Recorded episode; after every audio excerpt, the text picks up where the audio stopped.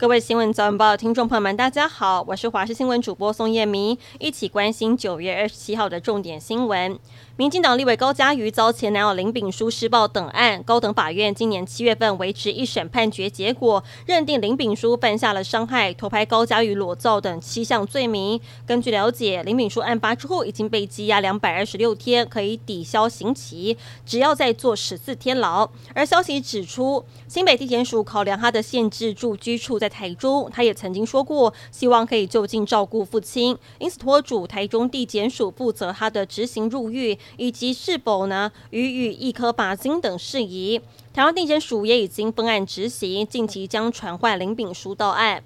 旅美的职棒球员张玉成结束今年赛季之后，今天从美国旧金山回到台湾，对明年的态度，张玉成说还是以待在美国为最优先考量。不过赛季才刚刚结束，还没有人来询问，自己则是持保持开放的态度。脸书粉专林北好友版主林玉红最近因为进口蛋的议题多次跟农业部隔空交火，却因此遭人威胁全家安全，甚至因此停止更新粉专以及上节目，但受到的威胁并没有因此减少。资深媒体人黄阳明透露，林玉红被不明人士冒用他的电子邮件信箱寄信到总统府、好几个地检署以及法务部等机关，宣称已经放了炸弹等内容。但这些陈情信箱都有邮件确认机制，他收到确认回函之后才知道被冒用。总统府已经向警方报案之外，警方也指出，对于有心人士利用网络进行恶作剧的恐吓行为，会违反刑法的恐吓公众罪，最高可处两年以下有期徒刑。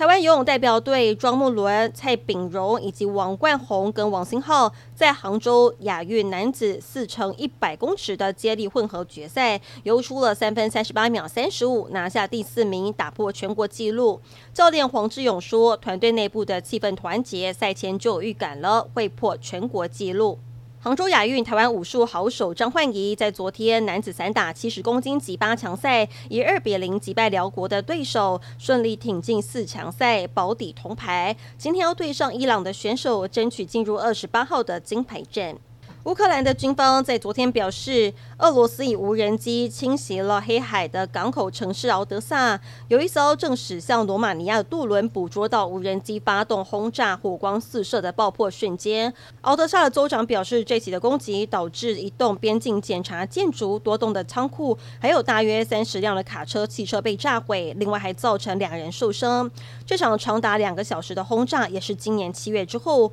俄罗斯推出了黑海谷物协议之后。针对乌克兰谷仓跟港口最新的一波攻击。